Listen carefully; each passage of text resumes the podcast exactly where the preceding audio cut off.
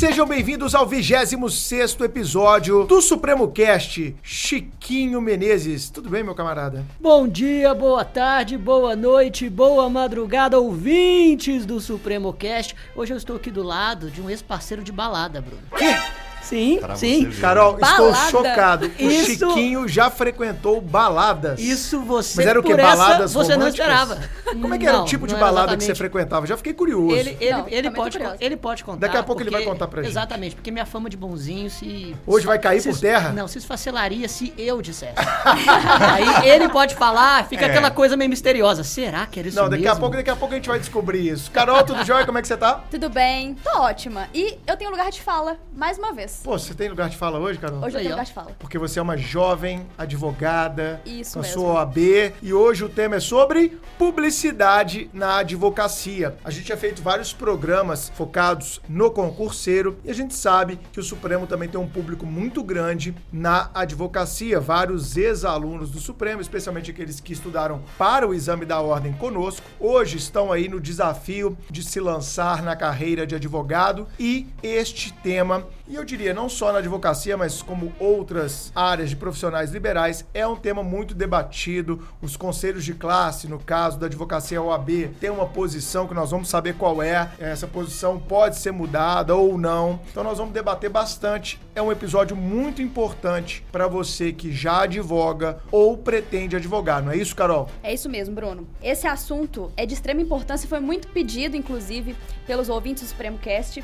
E por que é importante a gente falar sobre a publicidade na advocacia? Porque é um tema que gera muitos questionamentos, tanto em quem já advoga, quanto em quem está estudando, quem pretende montar o seu escritório, porque hoje, principalmente com a utilização em maior escala das redes sociais, todo mundo fica um pouco sem saber o que pode fazer no Instagram, por exemplo, ou no YouTube. Então é muito importante falar sobre isso, justamente para que o ouvinte que atua aí nessa área consiga exercer a profissão de forma mais segura e mais tranquila. Saber como realizar isso chamado marketing jurídico, né? Isso mesmo. E para isso, Chico, nós trouxemos. Apresente seu amigo e eu apresento o meu amigo. A gente trouxe aqui dois amigos, então você apresenta o seu parceiro de balada, depois eu apresento o nosso meu segundo meu convidado. ex-parceiro de balada tem Ah, quanto? ex-parceiro 11 ainda anos. Tem 11, 11 anos. anos. Mas vocês eram Esse- crianças, então. Quem dera, quem Vocês iam, né? vocês iam na matinê nosso, junto. nosso cabelo branco não deixa de. Não, Não, deixa, é né, eu, isso ma- proceda. eu mais do que você, porque a paternidade me É. causou um certo embranquecimento. Você Mas- não dorme por causa de um certo choro. Eu não durmo Exato. por causa da advocacia. Então a gente tá junto. A gente Ah. tá junto, né? Tá As madrugadas são nossas amigas. Então não se preocupe com isso. Pois eu estou aqui do lado de Rafael Moura, um advogado criminalista, um dos melhores de Minas Gerais, professor de ética aqui no Supremo, na- que leciona para as turmas de OAB e meu grande amigo de infância. De infância? Não de infância. E aí, Podemos Rafa? dizer- desde cedo. É. Podemos dizer infância pós-faculdade, né? Exatamente. Ah, vocês demoraram a amadurecer, entendi. De juventude, entendeu? Isso Homens. mesmo. Seja bem-vindo, olha Rafa. quem Grande Muito amigo obrigado. nosso. Fiquei muito feliz com o convite. É, concordo que, por mais que eu seja é, integrante da Podosfera, fui integrado, sim, em decorrência do Mais Supremo. um, Mais Mais um um que mais perde um, sua um, virgindade mais um. com o Supremo. E aprendi a gostar. Hoje, no final, eu vou indicar os meus, que eu curto Boa. também Olha, escutar. muito bom. É, e realmente vinha essa, essa, essa dúvida. Poxa, sempre priorizando o concurseiro, foi muito, muito legal. Realmente agora dá uma atenção à advocacia, um tema extremamente relevante, que está em discussão, está em voga. Então tenho certeza que o pessoal vai gostar de discutir isso hoje. E o Rafa, como o Chico disse, foi meu ex-aluno também, né, Rafa? Alguns anos atrás, né? O Rafa, eu vi ele começar na advocacia, ele começou lá sendo monitor de, de, de penal na segunda fase, na época do pretório, da UAB, e ali ele começou já a aprender a fazer as peças e dali começou a decolar. E hoje, como o Chico muito bem destacou, já indiquei pessoas, né, para o É, Rafa. tive essa e, sorte. e todas as pessoas que eu pude indicar para o Rafa tiveram problemas com a justiça criminal, foram super bem atendidas. Parabéns, cara. Eu vejo a sua carreira como seu amigo, como seu parceiro, o tanto que você tem crescido e evoluído e, por que não, ficado rico, né, Chico? Advocacia. Mas é aquela riqueza, Exatamente. pô, justificada. O cara trabalhou, claro, esforçou, merecida, merecido. merecida, concordo. Meritocracia pura, né, cara? Exatamente. É, a gente vem trabalhando um pouquinho. É, ficou vermelho. Bom, e o nosso segundo convidado é um cara que eu conheci no ano passado e desde então a gente teve uma conexão imediata. É um cara que eu passei a admirar, né? A gente tem uma convivência muito bacana. É um parceiro aqui do Supremo, o Luiz Paulo Pinho. Seja bem-vindo, LP. Eu que agradeço o convite e Poxa, é sempre um prazer estar perto de vocês, né, gente? Obrigado, cara. Pra quem não conhece, o famoso LP, o Luiz Paulo, ele é um dos fundadores de um dos maiores sites jurídicos, se não o maior do Brasil, que é o Jus Brasil. Eu tenho certeza que você que está nos escutando já acessou em algum momento da sua vida o site do Jus Brasil. Querendo ou não, né? Querendo, ou não. Você digita qualquer coisa no Google. Digitou alguma coisa, aparece. É, exato. É impressionante como eles dominam né, a internet brasileira. Parabéns, cara. Conta um pouquinho pra gente dessa trajetória do Jus Brasil, esse site tão famoso que nosso ouvinte, pô, queria saber um pouquinho mais como é que surgiu isso, se é lá da Bahia, hoje mora aqui em BH também um pouco, em São Paulo, tá viajando o Brasil inteiro como grande empreendedor que é. Conta pra gente um pouquinho, cara, dessa história, desse site de tanto sucesso. Poxa, a história é um pouco comprida, né? Vou tentar resumir ela aqui pra deixar ela mais palatável pra vocês. Mas a empresa, ela vem de 2004, cara. Só pra você 2004. ter ideia, é, a gente montou, antes do Jus Brasil, um buscador de internet profunda. Para pra pensar, a gente queria fazer 20 vezes o trabalho que o Google faz hoje, tá? A empresa não deu certo, é óbvio, né? Não seria o Google brasileiro? seria o Google brasileiro. Pô, tinha É, ambição demais. Exatamente, é aquela história, né? Na hora que você vê uma poça, você tem que mirar bem longe dela pra você não cair dentro, né? A gente mirou muito longe, tipo na Lua. Entendi. Mas a gente não conseguiu desempenhar o, o primeiro projeto que a gente montou, né? E em 2007 a gente entendeu que a gente não tinha mais dinheiro pra conseguir tocar o projeto. E aí em 2008 surgiu o Jus Brasil. A gente fez, cara, a gente precisa, a gente já tinha uma expertise. Total. A gente tinha já a expertise, né, de como montar um engenho de busca. Então a gente achava que entendia o que é que o Google queria de um, de um site de, de uma informação. Então a gente começou a galgar a internet com informação jurídica focada num público jurídico, sempre focada em SEO, né, que é justamente a ciência de como você aparecer bem dentro de um buscador. Mas o mais interessante é o seguinte, cara, tipo assim, o Jus Brasil ele entendia que informação jurídica era pertinente a profissionais do direito. E um belo dia um ano depois do site estar no ar, a gente entendeu que isso não era verdade. A gente, em 2010, se eu não me engano, a gente já estava com um milhão de usuários únicos mês, quando existiam só 700 mil advogados no Brasil. E já tinha um milhão De usuários cadastrados. únicos. Não, não, não. Usuários únicos. Usuários Usuários, únicos. únicos são IPs fixos que acessam Sim, seu, seu, ok, seu, ok. seu, seu site. Você viu que tava uma, tinha, tinha uma, uma parcela da população não jurídica que estava buscando informação jurídica relevante na internet. Total, o advogado não consegue. a maioria, né, inclusive. E- e- É, exatamente. Advogado não procria essa taxa, né, gente? Tipo assim, em, em um ano você não sai de 700 para 1 milhão. Não. Então a gente viu que é, o interesse era da população como um todo, né? Aham. Pra gente trazer números atuais do Jus Brasil, a gente tá falando hoje de 28 milhões de usuários únicos mês. Que? Sendo Isso- que a gente tem um universo, hoje, a gente tem um universo de 1 milhão e 200 mil advogados. Exatamente. Ou seja, a gente tá bem longe. O advogado hoje, por mais que todo advogado do Brasil acesse o Jus Brasil uma vez por mês, coisa que eu não acho absurdo, até como eu disse, né, querendo ou não, você termina caindo no site, é, ainda assim ele seria menos de 5% do- dos acessos do Brasil. Então hoje ele é uma plataforma que oferta informação jurídica para quem é do direito e para quem não é do direito principalmente. Principalmente. Ela é uma forma. é, é, a gente costuma dizer né, que, a, que a informação é a primeira forma de acesso à justiça. Com certeza. E a, a gente justamente trabalha nesse input, né? A gente tenta trazer essa informação o mais próximo possível das pessoas que mais precisam dela, que são as pessoas número, que estão tendo. Que número impressionante, Chico. Sim. 28 milhões de acessos mês. Inacreditável. É, as pessoas. E, e qual que é? Pensão alimentícia é o 01? Você pode contar pra gente?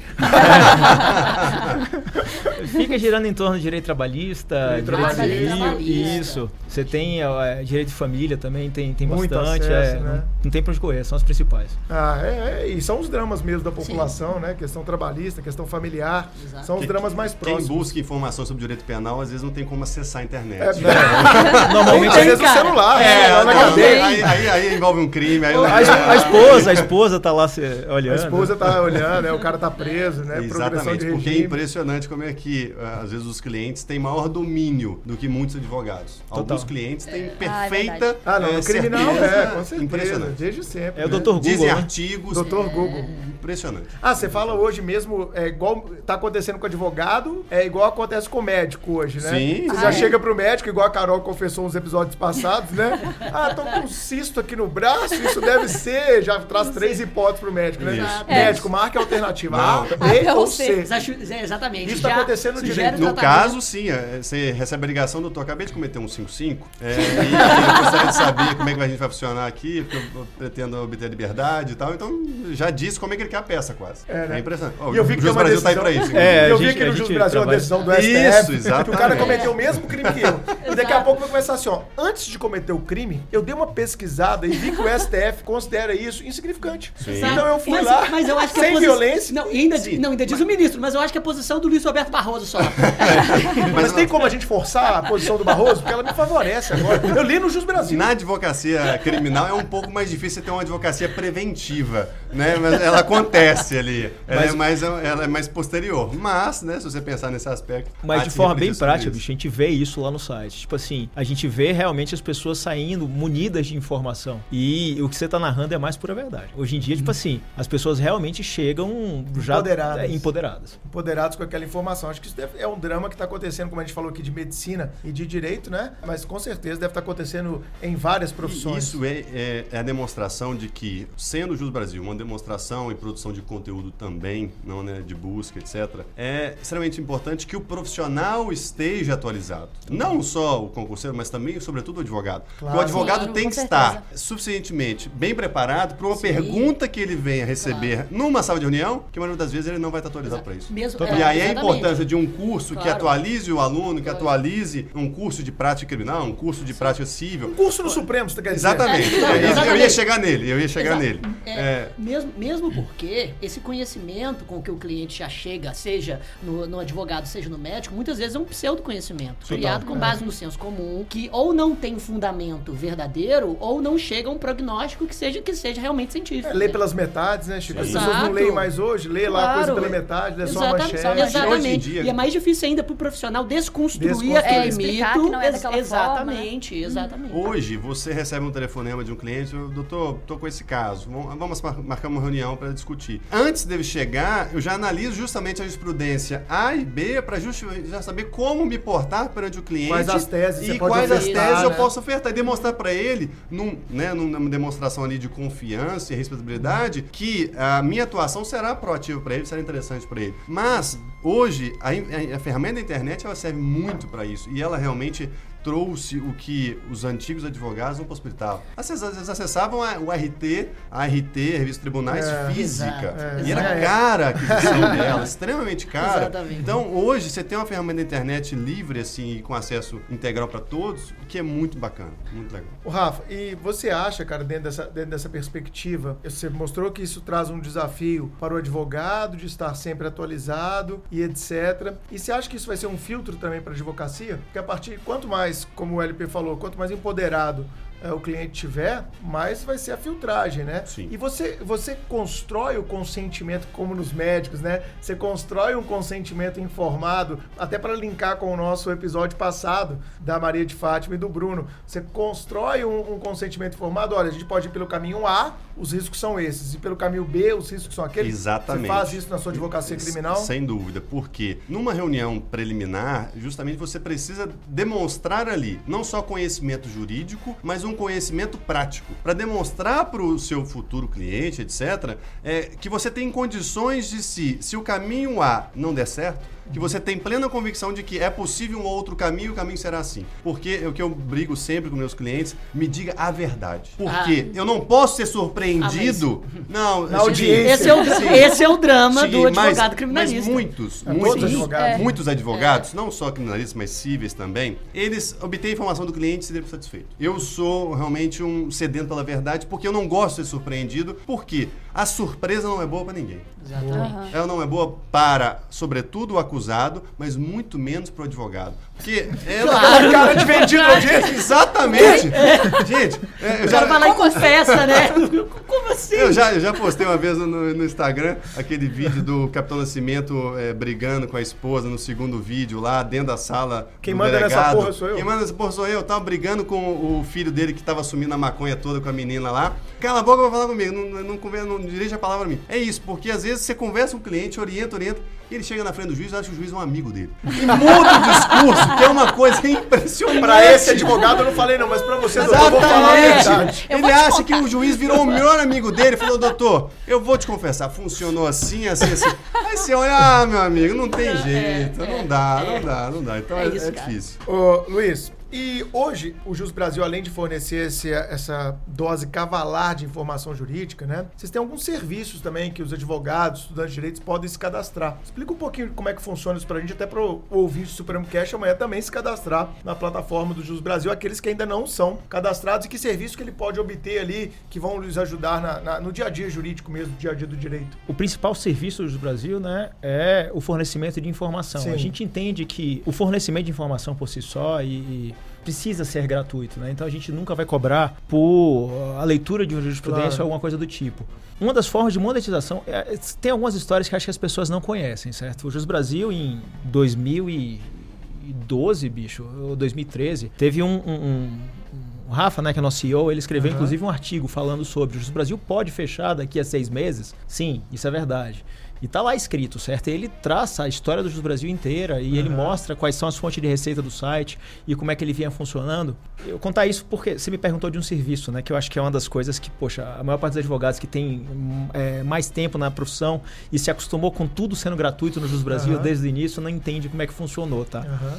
E isso partiu, na verdade, justamente de um amigo nosso que pediu pra gente liberar dele pagar os 13 reais que custavam na época o Jus Brasil. E aí, Rafael, bicho, ele ah, recebeu aquele negócio e ele fez, cara, bicho, se um amigo meu tá me pedindo isso, imagina o que, que vai. O que, que o advogado tá pensando da gente. É. Tipo assim, porque até então, na internet, você não tinha a cultura de pagar por serviços. Verdade. Você não tinha cultura. Era aquele negócio de ter tráfego no site e vender publicidade. Exatamente. Né? Só Vocês que- vocês tiveram esse momento Sim. de muito tráfego no site, vão vender um espaço aqui de publicidade. Perfeito. O problema todo é que isso não se, não se sustenta, né? Sim. Então você não consegue suportar o tráfego só com publicidade. Só com publicidade. É o que eu disse hoje. Um quarto da internet do Brasil passa pelo Jus Brasil todos os meses. Vou dar um número. A gente já chegou a ter no Jus Brasil quase 500 mil reais de gasto por mês com servidor de internet. É, monstruoso. Senão o site cai. Não, senão é isso. é, você acessa page not found. Pois é. E tipo assim, a maior receita de publicidade que a gente já teve no Jus Brasil foi de 300 mil reais. Não paga nem o custo operacional. Não, não paga nem o custo de manter o site é, no é. ar.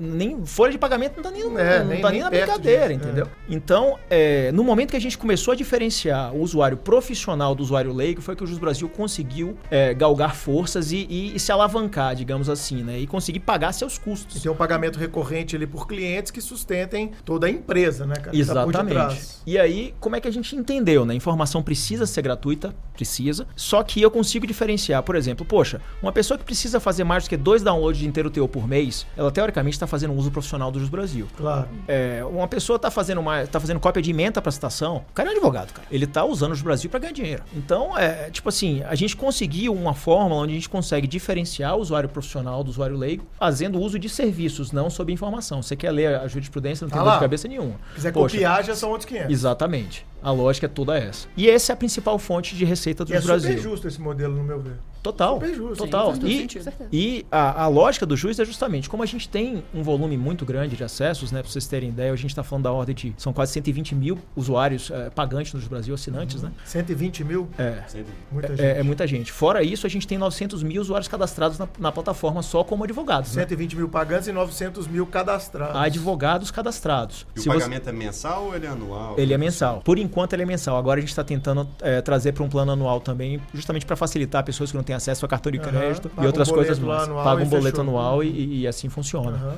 Fora os 900 mil advogados que estão cadastrados na rede, a gente está com quase 6 milhões de usuários leigos que já se cadastraram no Jus Brasil. Porque a grande história do Jus, eu acho que é uma parte que é super bacana de ser dita, independente da parte de receita e tudo mais, a forma como a gente entende informação, né? Então, Uhum. ah, não sei se vocês lembram de como o Ju- Jus Brasil funcionava anteriormente, mas basicamente era um portal que entregava a mesma experiência para todos os usuários. Uhum. Em certo momento a gente entendeu que a gente estava atendendo a 28 milhões de pessoas e a gente não ia conseguir se, se, se, se manter relevante na vida dessas 28 milhões se eu não conseguisse entender cada usuário como uma pessoa física, como uma entidade que tem interesses, que tem desejos próprios e tem eh, necessidades particulares. Até para você segmentar o que você está entregando para ela também. Exatamente.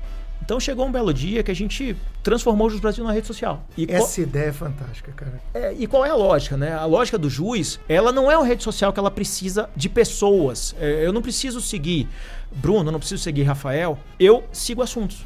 Então, eu tô, por exemplo, com um problema. ah, Sou é- civilista. Quero seguir Exatamente. só direito civil. Eu quero seguir Tudo só que for direito civil. publicado lá de jurisprudência, artigos, vai aparecer para mim.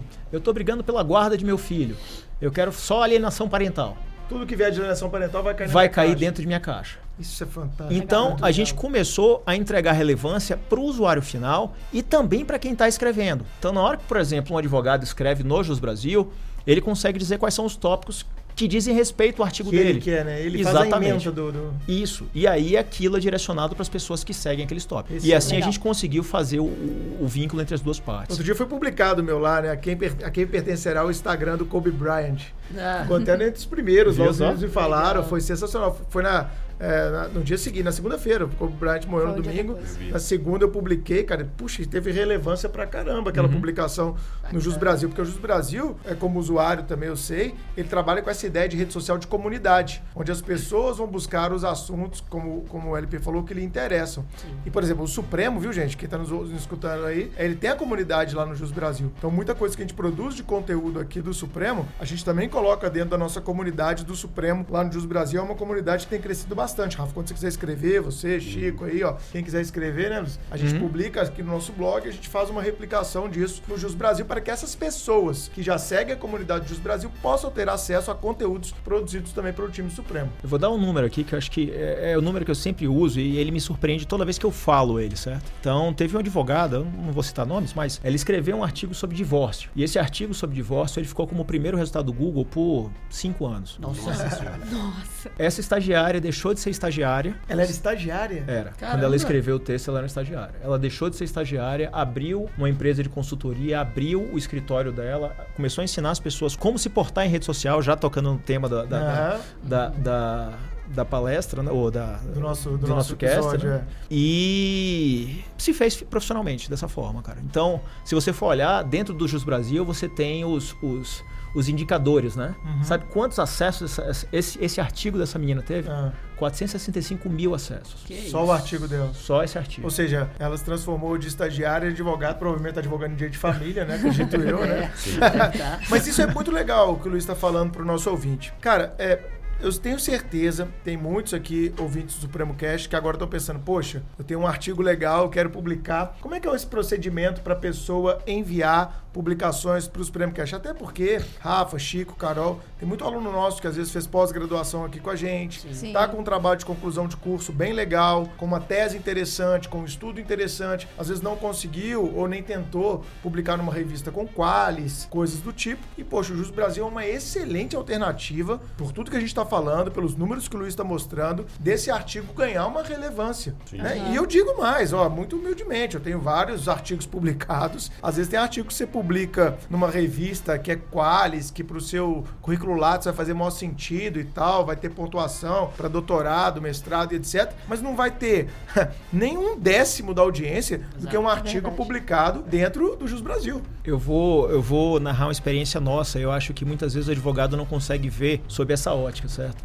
Quando você fala em comunicação, ela serve para, como é que eu posso dizer isso? Para você atender a outra pessoa, Conectar pessoas conectar pessoas. e atender demandas. Exatamente.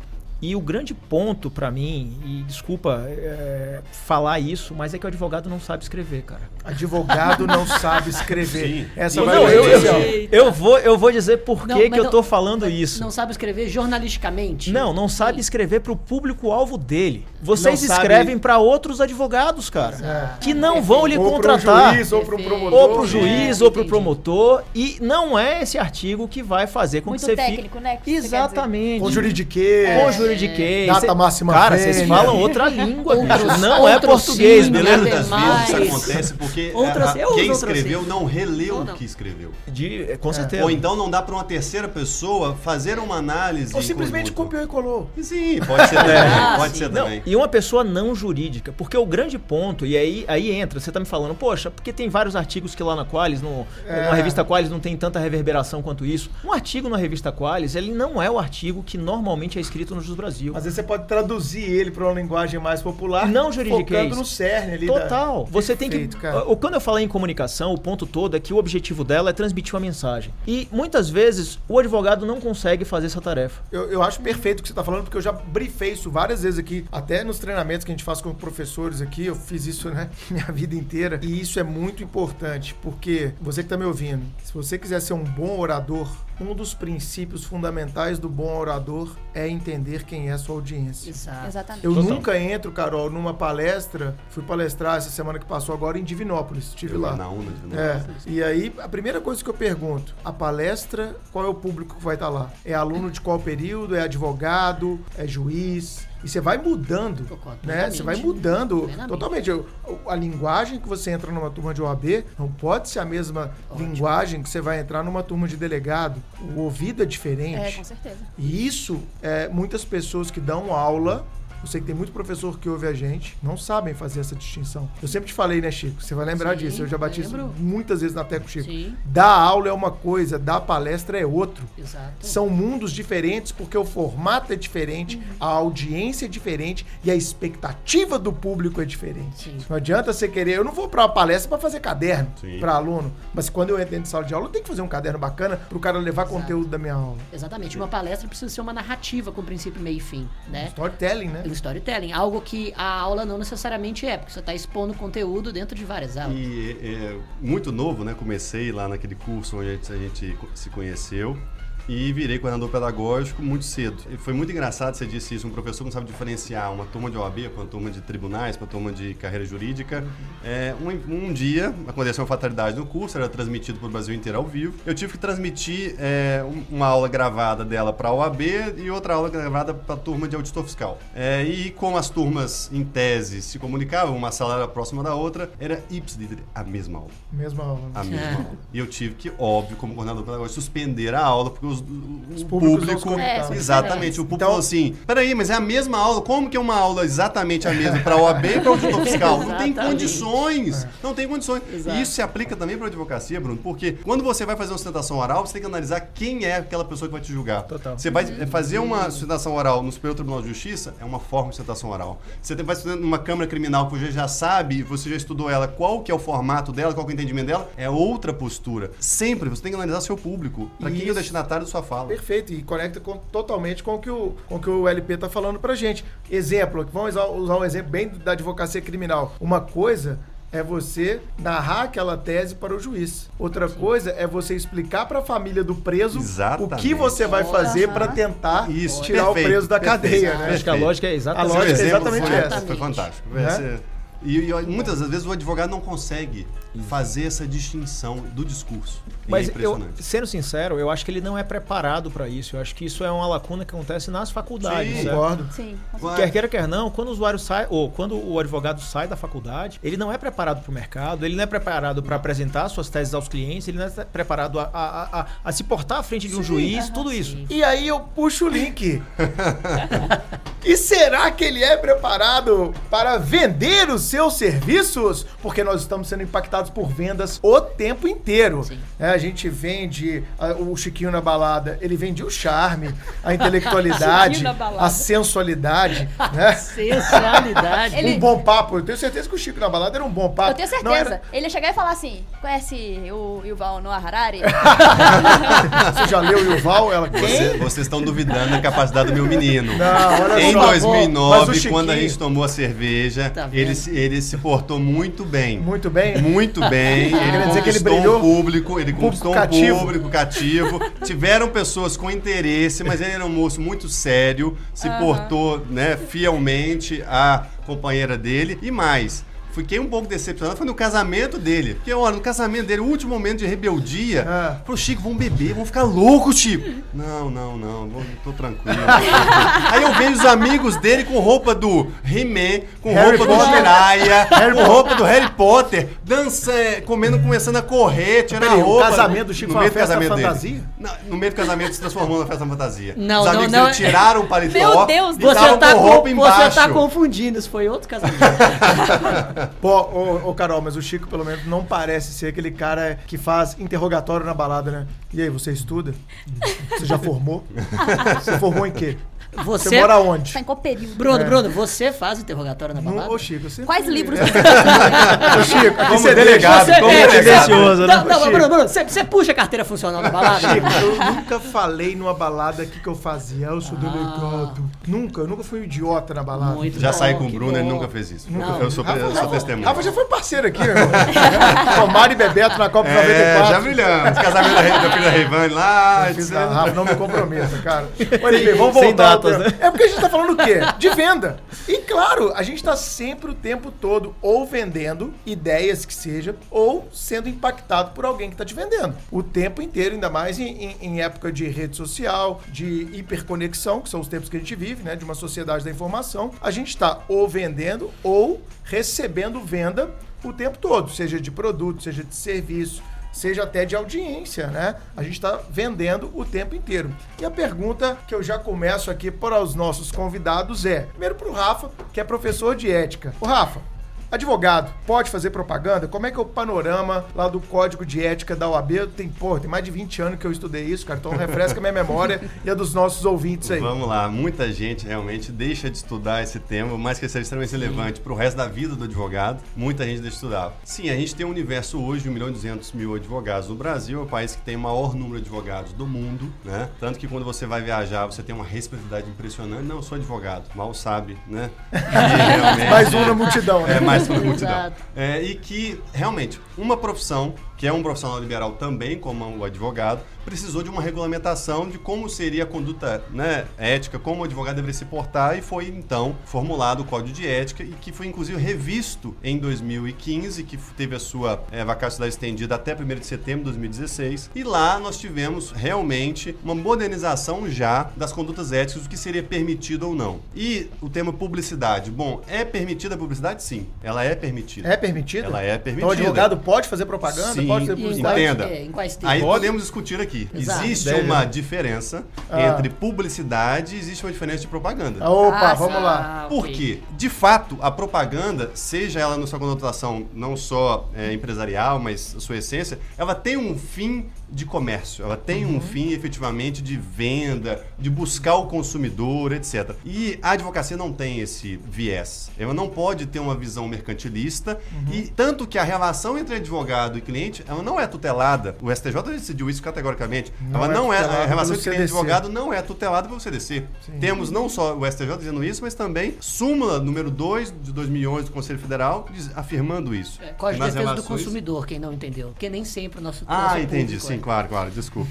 É, mas Nós temos ouvintes para além do direito. Claro, Exato. claro, claro. Então a gente tem essa importância, né, de que a advocacia ela não é fácil no ponto de vista da sua publicidade. Ela tem é, limitações que impõem ela ser realmente um viés que não pode visar a captação de clientela e ela tem que ter um fim informativo. Esse é o objetivo dela. Então você pode fazer, vamos ver se eu entendi aqui. Você pode fazer publicidade, desde que seja para ampliar o conhecimento. Com o seu conhecimento jurídico, ele pode servir para ampliar o conhecimento de Sim. terceiros. Podemos dizer, seria uma divulgação informativa em que ela visa, sobretudo, o conteúdo. Você quer expandir conteúdo, ok, a publicidade será Então, você permitida. pode falar, olha, se você é pai e quer saber Não. quais são os.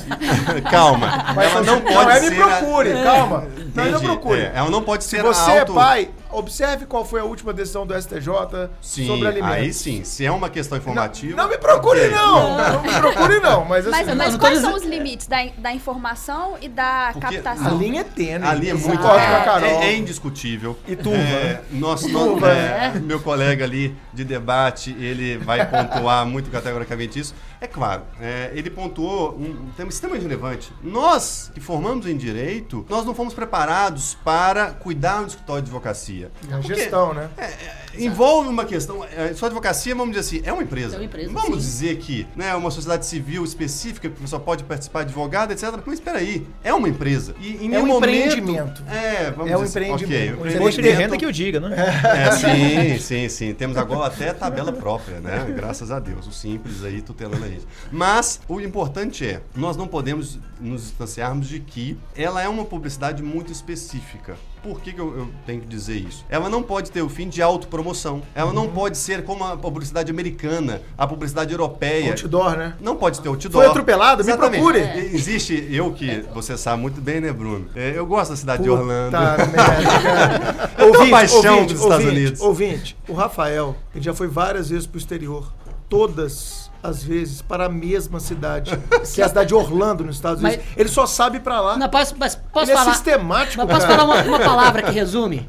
Muambeiro. Não, É isso! Não, não, não, não. Muambeiro! Jamais, jamais, jamais, Consumista. jamais, jamais. Consumista. Sim. Compra três relógios igual. Muambeiro consumir. Eu, eu, mas ele compra três pra vender. Cara, Não, não, não, é pra deixar na caixa, velho. se você, se você abrir meu armário, É eu tenho mais ou menos 25 relógios. Porra, Quê? Porque um, Consumismo. um terça-feira eu quero usar esse relógio, quarta-feira eu quero usar aquele relógio, Consumismo. segunda-feira eu quero usar aquela caneta. Consumismo. todos fazem a mesma coisa. Eles só mostram as horas. Cara, mas e o prazer sexual de ter aquele negócio ali? Sexual? deixa, deixa. Vamos discutir Sexual. sexo agora. Vamos lá, pessoal. Prazer cada- sexual. sexual de Cada um com sua tara. Cada um com seu prazer aí.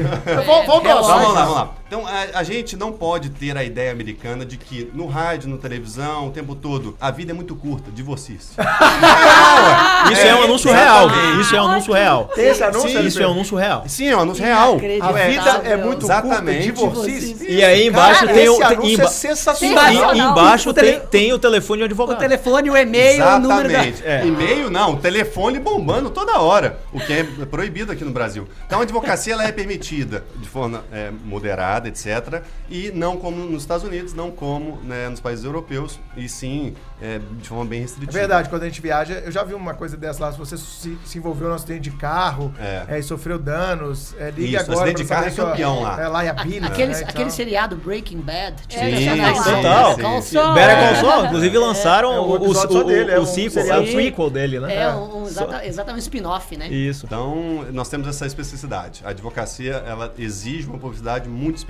Ela não pode ter é, essa, essa visão de uma captação de clientela nítida e clara. Eu sei que o limite é tênue, mas, infelizmente. Assim, po- podemos, aqui, já que é um podcast livre, podemos ter um, um rápido questionamento crítico com relação Claro. a isso? Assim, só, só dizendo o que eu, que eu já ouvi por aí, especificamente, assim, né, é, juntando ideias, a- a- até que ponto esse tipo de proibição não serve, na verdade, para resguardar interesses de escritórios que já estão com o nome consolidado e impedir que novas, que novas personalidades não, não se utilizem da publicidade para se avançar na advocacia? É, é um ponto muito importante, Chico, porque é, a jovem advocacia é muito questionadora desse aspecto, de que a advocacia ela precisa de uma publicidade já é, modernizada. Claro. Por quê? É indiscutível que a gente vinha de uma advocacia tradicional. Qual era ela? Em que o pai era advogado, o filho então formava-se em direito, herdava Ah. não só um escritório formado, mas toda. também os clientes já estabelecidos, a carteira de clientes. Coisa que infelizmente eu não tive essa facilidade. É, mas O que deixa a sua vitória ainda mais bonita. Vamos lá. Esse aspecto de que a advocacia tradicional, ela sim favorecia grandes bancas, bancas tradicionais, é inquestionável, Chico. É inquestionável. Mas a, a internet, ela facilitou isso. E as redes sociais também. Mas, a gente vai tocar no ponto específico daqui a pouco, é se as redes sociais também merecem uma certa censura, uma- certa Regulação. limitação, regulação. Regulamentação, né? Exatamente, é. É, É. porque o, o jovem advogado, justamente, ele precisa ser conhecido. Sim. Os que não têm essa tradição, por exemplo, eu, por exemplo, quando me formei, formei em 2017, eu, no início, fiz um perfil profissional no Instagram. Falei, eu, eu preciso arrumar uma forma de, sei lá, produzir um conteúdo pra gerar clientes, algo assim. Mas assim, até que ponto essa regulamentação pode acontecer de forma que, de fato, dê uma abertura maior para esses jovens advogados, porque é- a advocacia para o jovem é muito difícil. Sim, é- Ainda mais, ainda mais um mercado, né, Carol? Super concorrido. Vale Exato. lembrar o ouvinte do Supremo Cast que nós temos hoje aproximadamente no Brasil 930 mil estudantes de direito. São aproximadamente 90 mil formados por ano no Brasil. Então, realmente, para esse jovem advogado conseguir uma luz no mercado é bem complicado. LP, eu sei que você é um cara que está sempre antenado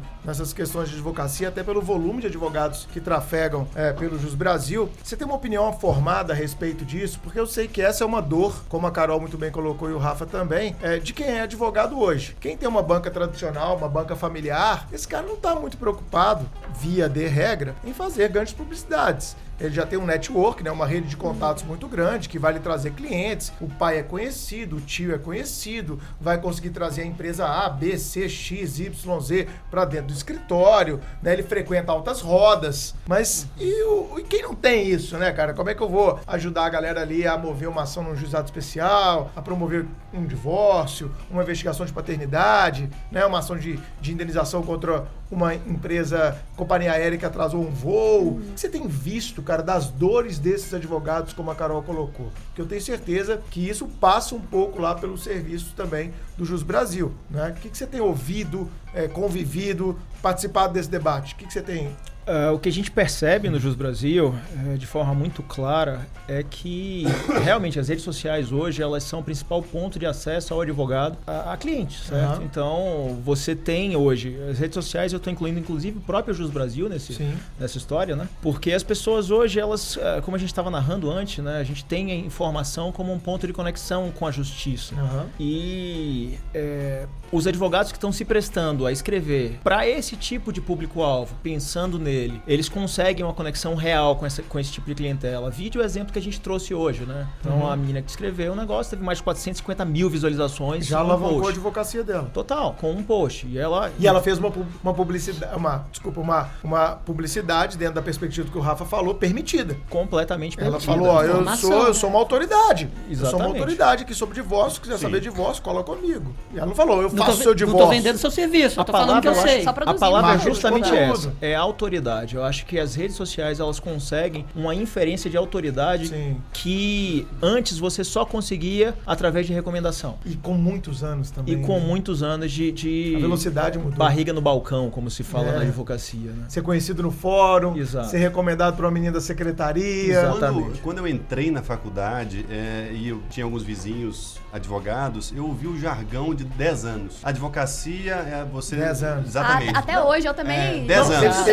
após 10 anos que Cara, você começa a ver dinheiro. Quando é assim. eu tava é, na sei. faculdade, teve uma reportagem na Veja que falava que o auge da advocacia era aos 18 anos. É, essa 18 coisa. anos de advocacia, saiu na Veja. É, as profissões e o auge. Não sei se você lembra disso. Você- Sim. Você é meu contemporâneo, mas a Veja uma vez fez essa, essa reportagem bombou, assim, cara.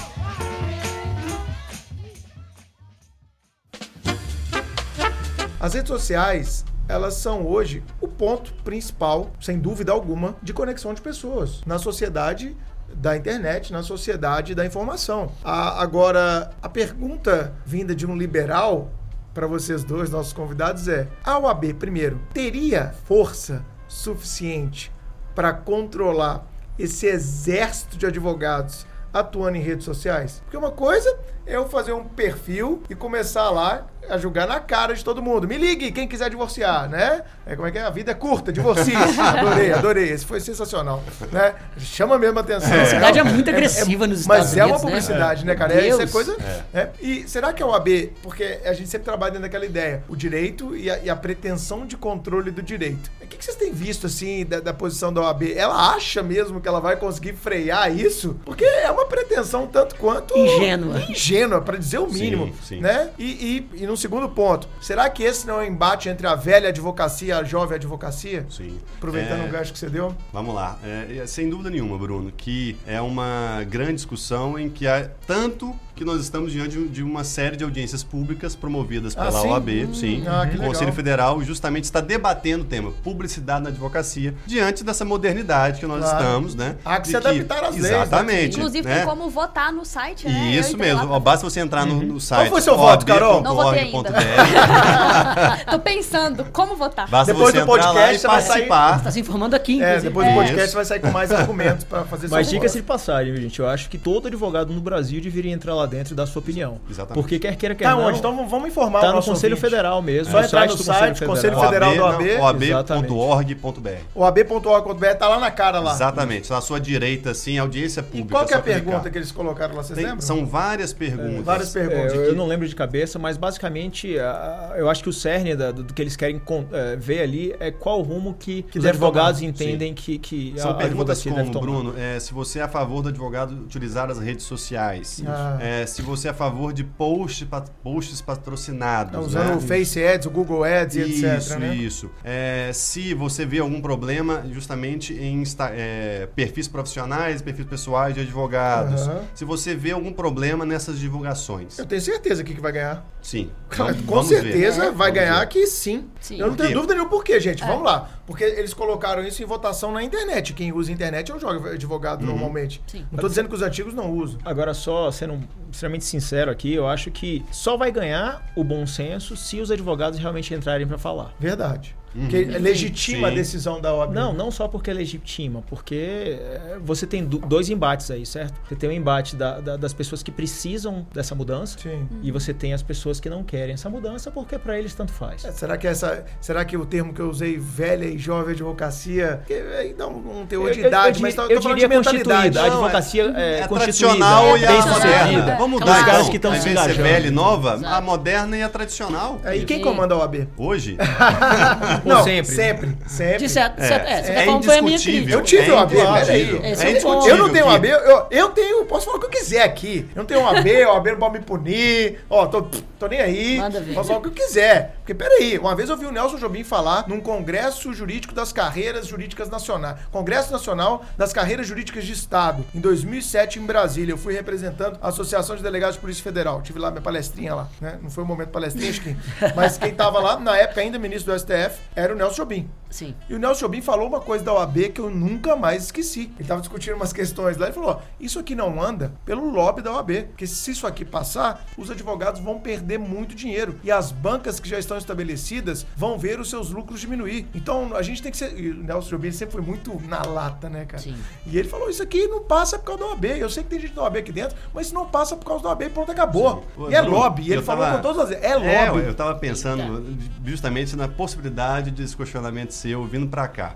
Aí eu tava, Você me Não, eu conhece. tava, eu tava É. pensando, aí eu tava fazendo, gente, é, se você analisar do ponto de vista político, Ah. é, é impossível, é impossível um advogado é, recém-formado, etc., se transformar no Romeu Zema. Ou seja, uma pessoa que não era da política, uma pessoa nova, que nunca foi no Outsider. cenário político, outsider, chegar e se transformar numa autoridade. Nunca um, um advogado recém-formado nós tivemos outro exemplo, o governador do Rio Grande do Sul também, um Aham. menino novo. Não tem como uma pessoa jovem, sem um gabarito já de estrada e com um backstage de dinheiro, etc., chegar em qualquer cargo eletivo da OAB. Porque para chegar lá, demanda investimento, demanda justamente prestígio. Contato. Então, infelizmente, você tem Cafezinho, razão. cervejinha, Você o vinho, a festinha, Sim. a Baladinha, viagenzinha, o congressinho. É isso é in- indiscutível, Bruno, que infelizmente muitos cargos eletivos pertencem a grandes bancas e vai do. Mas peraí, Né? Luiz, eu, eu fico pensando aqui, né? Até discuti isso com o Chico antes do episódio, nas nossas reuniões de pauta. Sim.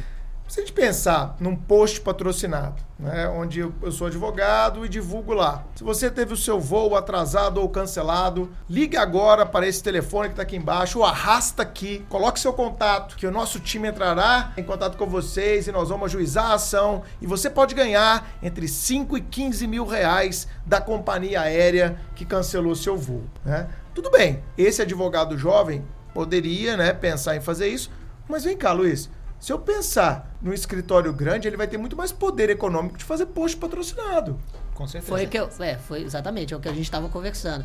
Em tese, é uma Então contestação será, disso. será que eles também não teriam interesse? Pois Porque é. eles, aí eles fazem, fazem o exercício da sua posição dominante, aí é direito econômico. Não, eles perfeito. fazem exercício da sua posição dominante. Eu, eu entendo você e concordo, certo? Quando você entra no É um poder questionamento, econômico, cara. Total, eu concordo com esse questionamento. Eu, eu entendo que ele é verdade. Eu entendo que a, mudança não é interessante pela manutenção do status quo. Por que, que você vai mudar uma coisa que está funcionando? Verdade, eu tô ganhando meu dinheiro, pra que, que eu vou mudar? né? Mais comodismo, por assim É dizer. o risco, Não, Chico. não, é, é risco mesmo. É, porque tem um- Gestão tem- de risco. Não, tem, Sim. tem um detalhe aí, porque a verdade é a seguinte: para você desenvolver esse tipo de expertise, para você conseguir fazer esse trabalho bem feito, De porque marketing digital. é um trabalho bem que precisa, Precisa. ser bem feito, não pode ser feito de qualquer forma. Especializado. Você tá? vai ter que adquirir uma série de, de expertises que você não tinha até então. Know-how mesmo. Ou Exatamente. internalizar no escritório ou contratar uma agência. Exato. Exato. E nada lhe diz que você vai ser bem sucedido. É, Você não é, tem essa expertise. Beleza, você tem muito capital, você com certeza vai conseguir galgar isso em algum momento. entendi. Mas você vai ter uma mudança de status quo que é necessária para Para que aumentar os custos e os riscos, né? Esse, Isso. esse é o ponto. Não, e tem, e tem, e tem algumas, perfeito. tem, tem algumas bom, outras. Tem, tem, pensado nisso. tem uns outros detalhes aí também que é, sempre que você vai escutar, você vai conversar com, com, com, é, as autoridades da OAB propriamente ditas, né? Elas sempre trazem a questão da figura da advocacia Uhum. é, ser uma das. A única profissão, na verdade, né? Que é que figura em nossa Constituição. Exatamente. Indispensável a administração da justiça. Exatamente, indispensável a administração da justiça. E um, digamos assim, um dos, dos dos, dos- suportes para que isso realmente aconteça é justamente essa postura sóbria, essa postura ética do advogado como figura pública, entendeu? E eu entendo esse valor. Eu, eu acho que ele é super pertinente. Só que eu também entendo o advogado como uma ponte de acesso à justiça, tá? E eu acho que ele é, é- é- esse é o motivo real dele estar na Constituição. E se o advogado não se posta nos lugares onde a população está, ele deixou de ser essa ponte. Então, no Perfeito. momento que ele não tá numa rede social, no momento que ele não consegue interagir com, com, com, com o usuário Belíssima final, análise, cara. E Muito bom. princípio lógico, né? Luiz, é, e eu vou tocar, vou tocar num ponto que está sendo discutido nas audiências públicas da OAB. Foi alterado o Código de Ética para permitir o patrocínio de eventos culturais. Perfeito. O advogado pode Isso. patrocinar eventos o culturais. evento pode, o advogado pode, o escritório Onde de ele mesmo fala e no final distribui o cartão. pode. um evento cultural. É como Ah. se fosse o, o- o questionamento Como processar do o pai do seu secretário-geral. O questionamento do secretário-geral adjunto é justamente isso, Bruno. Por quê? É, é permitido, então, o patrocínio de eventos jurídicos, é, ev- eventos jurídicos, beleza. Você está falando para quem? Para você mesmo, ou seja, para advogados, para juízes e para é, Aham. promotores. Por que, que não seria permitido o advogado falar para além disso?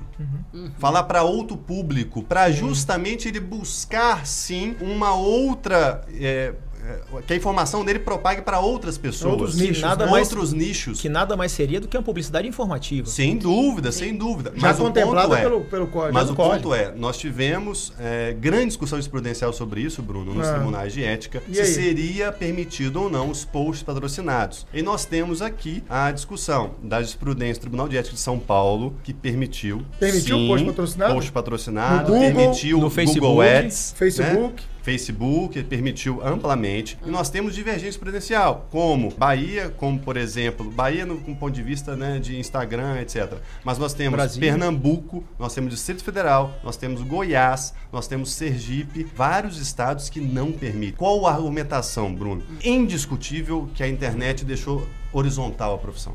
Todo mundo tem acesso. Indiscutível, não se toca nesse ponto. Mas aí você tem justamente a questão do poder econômico. Sim. É, e- mas, sobretudo, das questões principiológicas do Código Ético. Por quê, Chiquinho? Se a gente analisar bem, o objetivo da advocacia ela é sóbrio, ela é discreta e ela não é uma questão consumerista. Aham. Não é.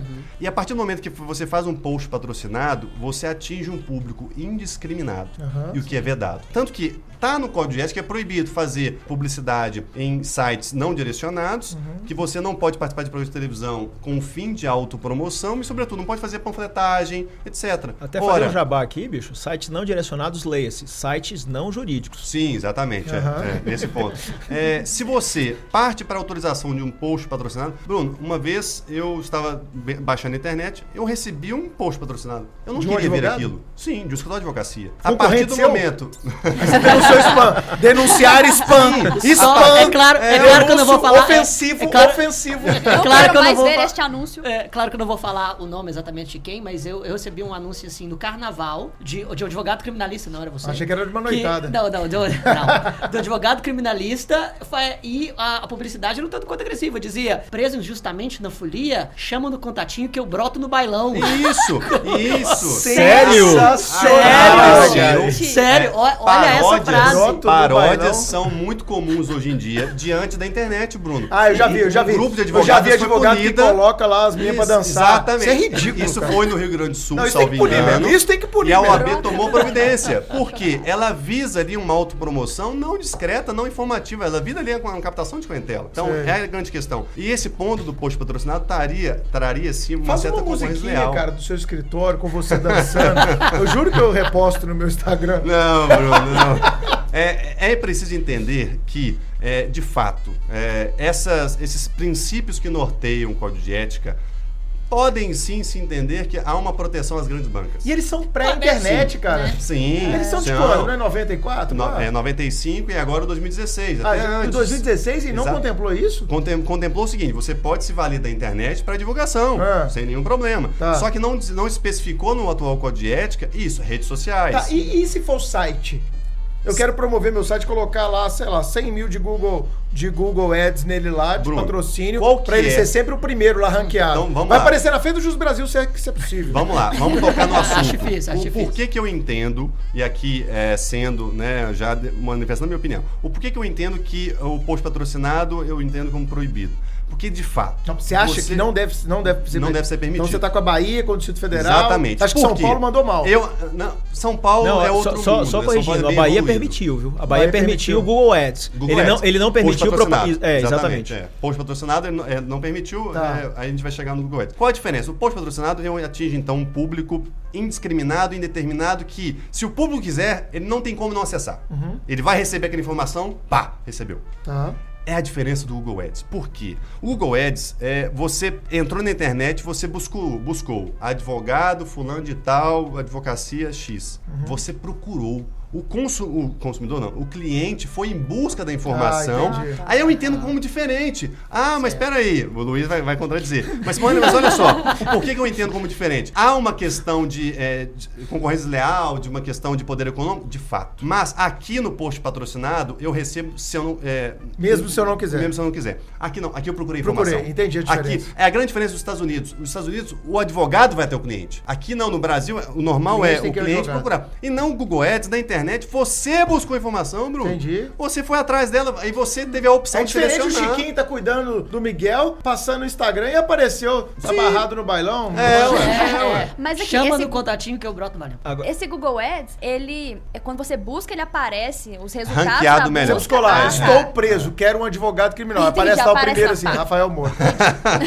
Ele tem sempre é escrito embaixo dele que é um anúncio, né? Ele tem Isso. sempre escrito que embaixo É, dele é um ah, anúncio. tá, E realmente. você tem uma opinião divergente que o Rafa falou? Tenho. Vamos É, lá. Na verdade, ela é técnica, tá? Então, só explicar a lógica do Google Ads, no final das contas, é, não é exatamente. Claro, se você buscar advogado em direito criminal, vai aparecer os advogados em direito criminal lá dentro, inclusive de forma não paga. O orgânico, ponto. org- não Exato. pago, galera, é o orgânico. Exato. Isso é Pago é, o, é o né? anúncio patrocinado. né? Por outro lado, se você digita árvore do vizinho, ou se você digita divórcio, ou se você digita. Aí vai dar Jus Brasil, que a gente já sabe. Beleza, mas o, o ponto é que antes do Jus Brasil, como pago, você vai ter lá um escritório de advocacia. Entendi. Então, não necessariamente o Google Ads Viu? Eu concordo. ele direciona pra, pra- digamos assim, a pessoa tá buscando Vai depender do tipo de campanha que você criar dentro do Google, com as Exatamente. palavras-chave, E aí volta para o questionamento que você fez. Isso é uma tarefa hercúlea. É, eu tenho que ter porque muito a gente está lidando com. Ó, é, Algoritmo. pô. não, não, não só algoritmo. A gente hoje a gente tá falando de quantas tecnologias? A gente falou só Facebook, Instagram, Google, é, WhatsApp também, né? WhatsApp, Porque não- que ele também É, você tem os grupos de cliente, redistribuição, é. Isso. o Twitter Telegram. tá lançando uh, o stories dele, que é o igual ao Instagram, você tem Sim. o Telegram, você tem o TikTok, é, TikTok, a gente Eu não não entrei nessa. Pronto. Eu já tô no TikTok, não entrei. Eu É, já tô não. no TikTok. É, Inclusive, eu vou gravar uma dancinha do Chiquinho pra colocar no meu TikTok. eu já, disse o que eu acho. É, TikTok. depois a gente fala disso. Vai ter um programa só pro TikTok. Mas a lógica, no final das contas, é.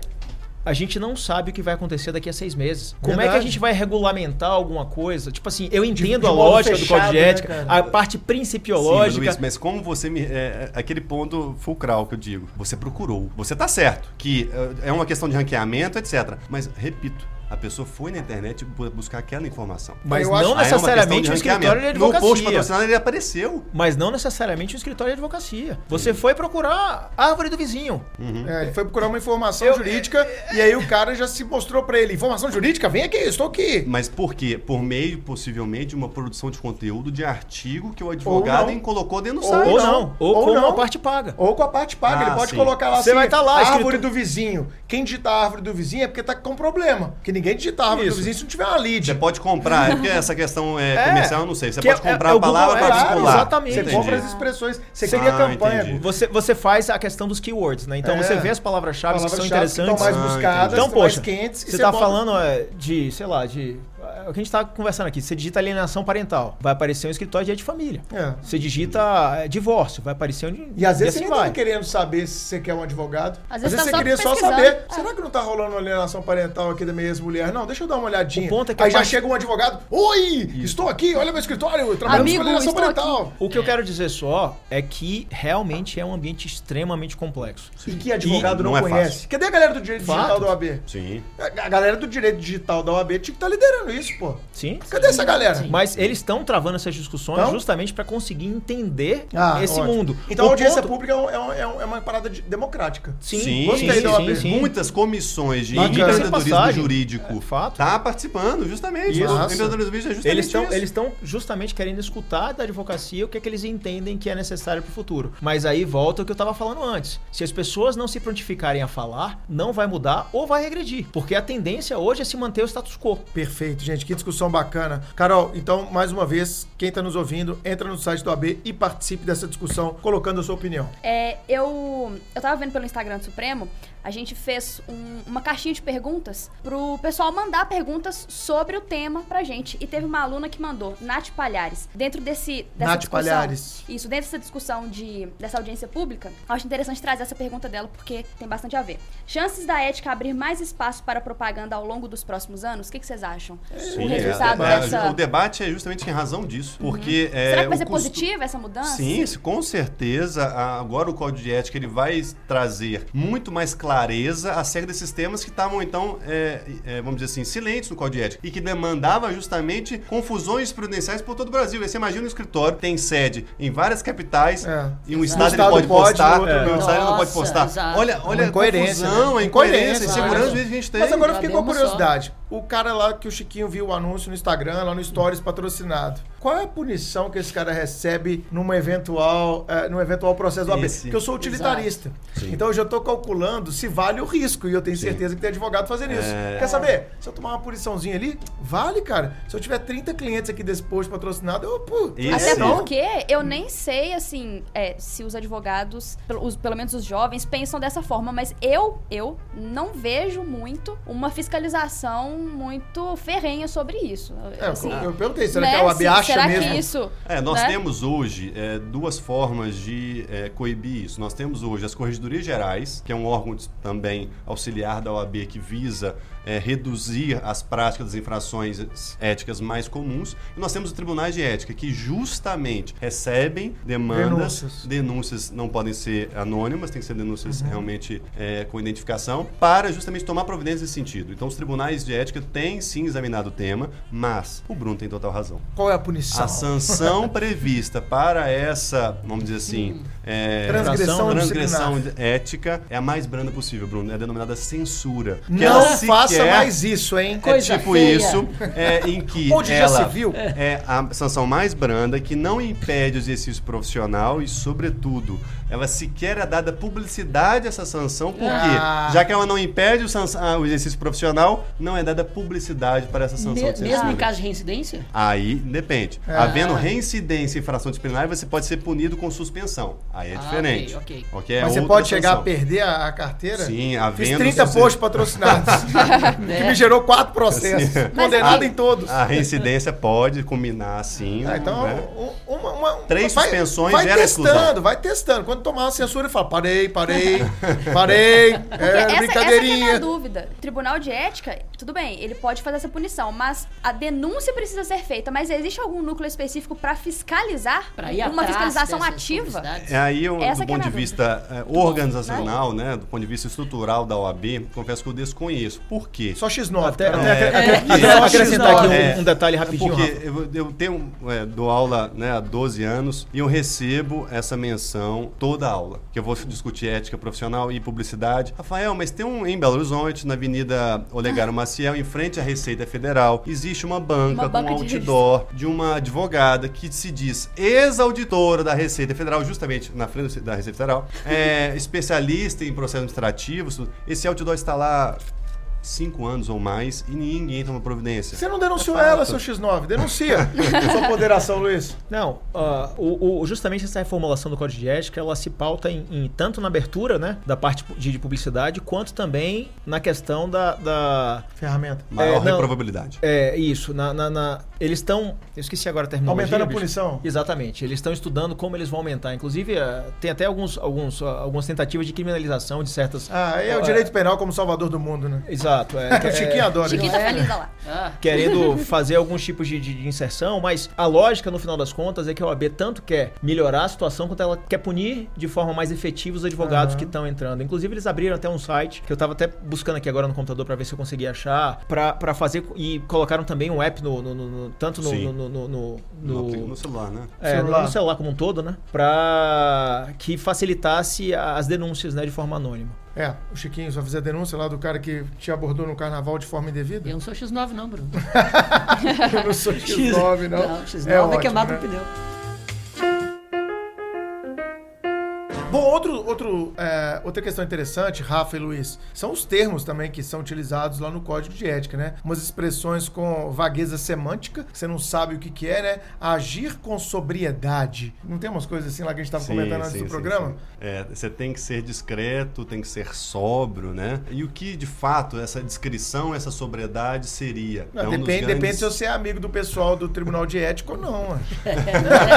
E A depende vida do- como ela é. Não, e depende, depende do estado que você tá na, na União também hoje, né? Eu acho que esse é um dos principais problemas que você tem no. no, no Depende que tá qual agora. estado, Sim. verdade. Sim, é, e tem se discutido também isso. O que seria essa questão bem discreta, essa questão de Descrição pro sobriedade? baiano aqui pro Luiz é uma coisa, pra gente de Minas é outra, pro paulista é outra. Eu, eu, eu escutar que num casamento o pessoal vai vestir de giraia, pra mim é um negócio.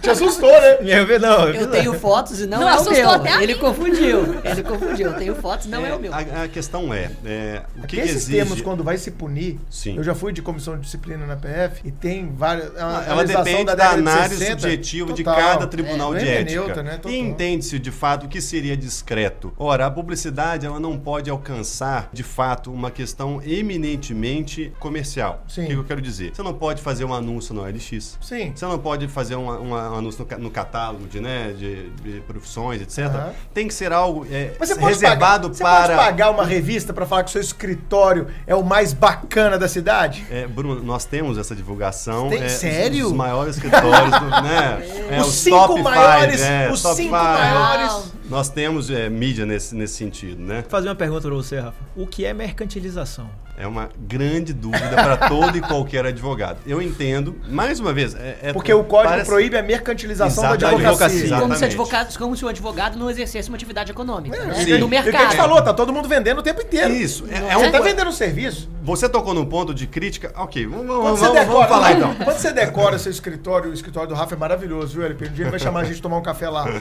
Pô, já vi foto, nunca fui convidado, mas já vi foto. Pô, cara, Eu- o eu já- escritório, eu assim... já fui, é bacana. Já foi, tá vendo? Pois é, arquiteto, aí tem, tem Nespresso, tem trufas da Copenhague, tem Lindt, tem todo chocolate, tem toda aquela O atmosfera. O Lindt veio de Orlando. Tem, veio de Orlando, claro. Deve ter umas três malas disso. Bombeiro, tô falando. Então, cara, olha só, você chega lá, isso é uma venda. Porque quando o Rafa for dar a facada e falar os honorários, o cara vai lembrar, porra, aquele escritório também, né? Todo aquele requinte, aquele café que eu nunca tomei na vida, né? Você tem, por Isso é uma meio venda, da. cara. Sim, o mercantilismo, eu acho que ele está na transmissão de uma imagem ou transmissão de uma ideia com um fim estritamente comercial e talvez que nem seja verdadeiro. Há uma, uma intenção da OAB justamente em punir grandes bancas que fazem questão de divulgação de vídeos institucionais com apresentação de eh, aviões, barcos, carros importados. Uma venda no É, status, né? Exatamente. É, mas, mas, aí já, se- mas aí já cai pra fraude, né? Ao invés da. É, Da Exa- publicidade. Exatamente, Mas porque mercado. é uma grande questão. Eu, eu fiz um post essa semana, deu uma grande repercussão, Chico, porque é um dos motivos que eu sou contra o post patrocinado. Permite você alavancar um suposto advogado com uma divulgação, talvez, de especialista, professor, coach, empreendedor. Mas na internet você é o que você quiser, coach. Mas você permite uma venda de uma, uma vamos dizer assim, Uma uma, venda de uma ideia de um profissional que na maioria das vezes não é. Mas aí o cara Essa é a chega- questão mercantil ah, que eu Rafa, entendo. mas isso, cara, isso o cara pode chegar no seu escritório, ter um monte de diploma que você imprimiu ali na gráfica, cara. Ou ele na pode sua pegar parede. e, por exemplo, fazer um copiar e colar dentro de um artigo jurídico e postar Claro. como se ele tivesse aquele. Sim. É, eu acho que é, é, é muito difícil você conseguir Muito. regular isso. E, tipo assim, de forma. Eu, eu vou fazer das palavras de outra pessoa minha, um conselheiro federal do Espírito Santo, que estava na audiência pública lá no Espírito Santo. E ele falou: bicho, mercantilizar é tudo que eu não quero que aconteça. Puta que Sensacional. Eita. Sensacional. Ele definiu, ele definiu que é uma palavra que eu busco há muito tempo. Que é, o que seria mercantilização? Algo proibido. Ele falou. É, Não, algo que eu não quero. Exatamente. Algo que eu não quero que aconteça. Né? O eu, ele tava usando a figura da OAB, só pra Sim. deixar claro. Ah, exato. Não é, não é o Sim, conselheiro, sim. não. É, ó, eu, minha, minha opinião pra gente fechar aqui, não sou integrante da OAB, já tive a OAB, minha OAB é 81, né? Caramba. É, minha OAB é antiga. É, a minha opinião é que não vai, isso é um caminho sem volta. Não adianta a OAB querer parar o que é imparável. Existem certos movimentos que eles são um rolo compressor. Sim. Tá aí vários exemplos. O Uber, para usar um exemplo que é, é. Não adiantou o taxista querer impedir, fazer protesto, trancar a rua de cidade. Hoje tá aí, os táxis estão convivendo junto com o Uber, melhorou o serviço de táxi, melhorou a mobilidade urbana e etc. Então, eu acho que os advogados vão ter que repensar sua forma de vender seus serviços. Eles vão ter que. Já estão, já Sim. estão mais atentos a isso. E, bicho, é um bonde sem freio. Sim. Não vai segurar. É a minha opinião. É uma profissão milenar? É. Só que ela precisa aprender que a sociedade evoluiu e ela evolui a cada dia nos mundos de internet e que ela precisa se adequar a isso. Como a medicina, Sem como a odontologia. Tô vendo também, outro dia eu vi o, o- o Conselho Regional de Odontologia, até conversando com um dentista meu. Ah, eles mandaram tirar a placa aqui do consultório porque não tava na- no formato específico, do tamanho. Pra você que é ideia, a. OAB de São Paulo definiu até cor que pode ser usada na placa. Ah, você ter ideia. A paleta de cores eu Sim, defino, meu irmão. Pera aí. sim. É, Tem até a sóbrio, tonalidade tem que ser sóbrio. sóbrio. A tonalidade não pode ser. Viu, Carol? Não vai poder ter gritante, rosa etc. choque Vai na placa. Nem amarelo. Nem amarelo. Bom, então é isso, pessoal. Eu acho que foi uma ótima conclusão desse episódio. Vamos para nossa dica suprema.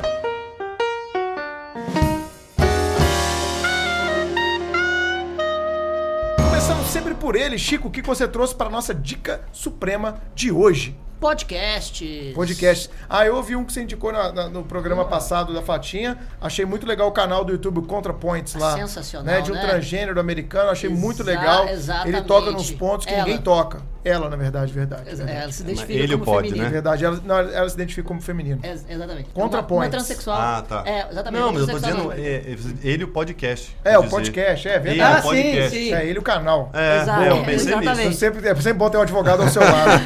é isso aí, Chico. Eu gostei bastante. Mas sua dica de hoje. Perfeito. Dois podcasts sobre o tema do, do direito penal, sob perspectivas diferentes. Primeiro, a segurança dos direitos. É um podcast feito por criminólogos da USP que discutem temas de segurança pública sob a perspectiva criminológica. Quero ouvir. Bacana. Sob a perspectiva da criminologia crítica. Recomendo, ouvir. recomendo o episódio que eles entrevistam Juarez Serino dos Santos, um dos maiores criminalistas do Brasil. Perfeito, Legal. Chico. E- Nome de novo, repete aí pra galera. Segurança dos direitos. Segurança dos direitos. Fechou. Exa- exatamente. E outro chamado Criminal Player. Criminal Player é um podcast do- de Alexandre Moraes da Rosa e Auri Lopes Júnior. Você é tomou legal. minha dica suprema, eu ia mencionar também. dois, dois grandes. Dois- dois ícones do direito Exato, do- penal, do do processo direito processual penal. Exatamente. Fantástico que esse me- podcast. Que mencio- exatamente, que sempre discutem as- os temas normalmente pertinentes ao processo penal das, eh, da contemporaneidade. E, e que eu acho muito interessante que são é, discussões práticas, não é aquela discussão eminentemente teórica, É isso aí. enfadonha. Excelente, excelentes dicas, Chico. Carol, o que que você trouxe pra gente hoje? Pra dica suprema de hoje, eu trouxe um filme que eu assisti recentemente.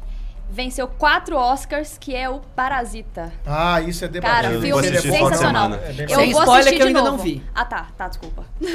Parasita Assista. vencedor do Oscar, né? Vencedor do Oscar. Vou, vou Muito assistir bom. final de semana, já saiu no Now, eu vou assistir. Assista. Eu vou assistir de novo. Muito legal. O Parasita é a dica da Carol. Rafa, sua dica suprema. Vamos lá, eu tenho, tinha o Criminal Player também, né, Chico, como podcast. Eu, eu gostei, né, do podcast após a Podosfera do Supremo e passei a escutar pelas manhãs para ter uma, né, um conhecimento de informações gerais. Café da Manhã, da Folha de Ah, São é. Paulo. A Ah, é Simone legal. Demolinari É. indicou ele também. É, o café da manhã eu gosto muito, escuto todos Ele é os legal. dias, muito Todos os legal. dias são eu breves, são pontuais, eu gosto muito. É, o do Zero ao Topo, do Zero ao Infomoney. topo. Escutei só sete episódios semana passada que eu fui de carro pro Caramba. Rio. É, Não, sim. estrada, a gente já foi pro Rio junto de Sim, carro. a gente já, escutou já. quantos podcasts no caminho, né, Chico? Muitos. É, mas eu lembro de um rock pesado no meio do caminho também. Tem, o Chico Teve. colocou um rock lá que ele não foi muito eu legal. lembro disso. Você, só ele não gostou do meu Então, heavy do Zero ao. Topo do Infomoney, eu gostei muito da história da Multilaser, muito. Multilaser. Um dos eu- mais que eu não ouvi mais, ainda, não ouvi. mais gostei.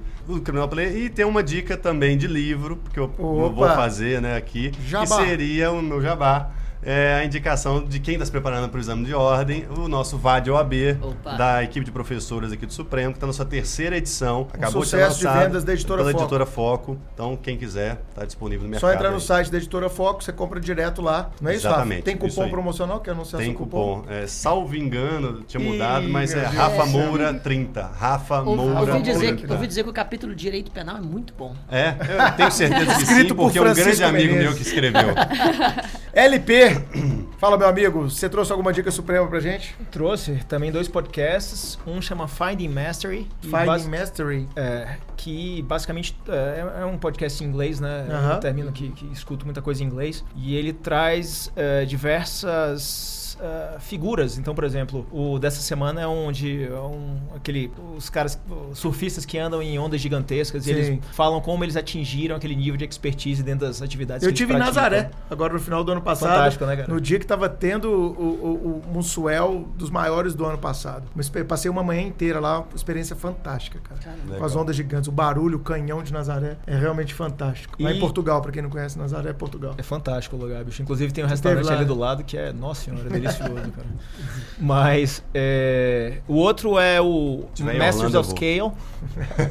Qual é? Masters of Scale, que é de Reid, Roth, uh, Reid Hoffman, que é um dos fundadores do LinkedIn. Aham. E basicamente ele conta histórias de empresa que precisaram escalar. Isso é um problema que o Jus Brasil tem, né? Então Aham. a gente está sempre escutando, que é como você consegue. E brota Ah, ideia, né, cara? brota Escutar, pra bicho. quem é Com empreendedor, certeza. como a gente, É, como o Rafa, é empreendedor também no seu escritório, é fundamental ouvir, porque dá uns insights, dá umas ideias, gera uns debates, né? Aqui no Supremo a gente escuta demais também. São uma esses. delícia. São esses. Bom, e a minha dica suprema de uma nova série do Netflix que eu vi nesse final de semana, até divulguei no meu Instagram, no arroba Zampier Bruno, que é The Pharmacist. Já que é, é sensacional. Dando um spoiler rápido, é um farmacêutico que resolve enfrentar vícios de opiáceos nos Estados Unidos. É uma história real e mostra a força dos laboratórios na questão da política de drogas. É imperdível a obstinação do personagem principal em buscar uma mudança no status quo, né? Da, da indústria farmacêutica americana. Vale muito a pena. Foi até a Fatinha, que teve com a gente no episódio passado, é, no episódio, dois episódios atrás, Sim. que nos indicou, que, que me indicou e eu assisti inteiro no final de semana. São quatro episódios só. Então, aquela série rápida, é, quatro horas de série, cada episódio com uma hora. Você mata fácil aí no, no final de semana, duas horas no sábado, duas horas no domingo. Assistam, vocês vão gostar muito. É muito questionador pra gente que fala de política de drogas, pra quem Sim. dá aula de lei de drogas, como vocês. É muito legal.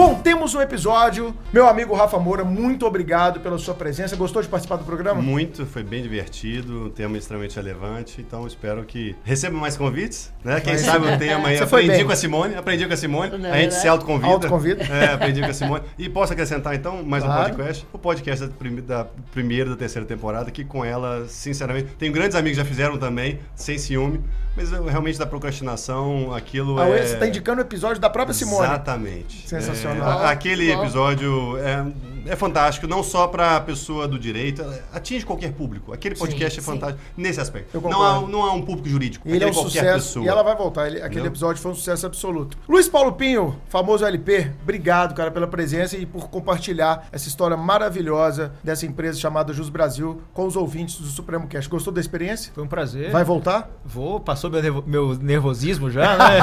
eu, eu, eu- eu não gosto de falar em público. Eu falei que era um bate-papo, É, poxa. foi, foi uma delícia, foi, foi muito legal, fica à disposição e foi. Obrigado por Foi trocar ótimo. esse conhecimento com a gente. Chico, Carol, Chico.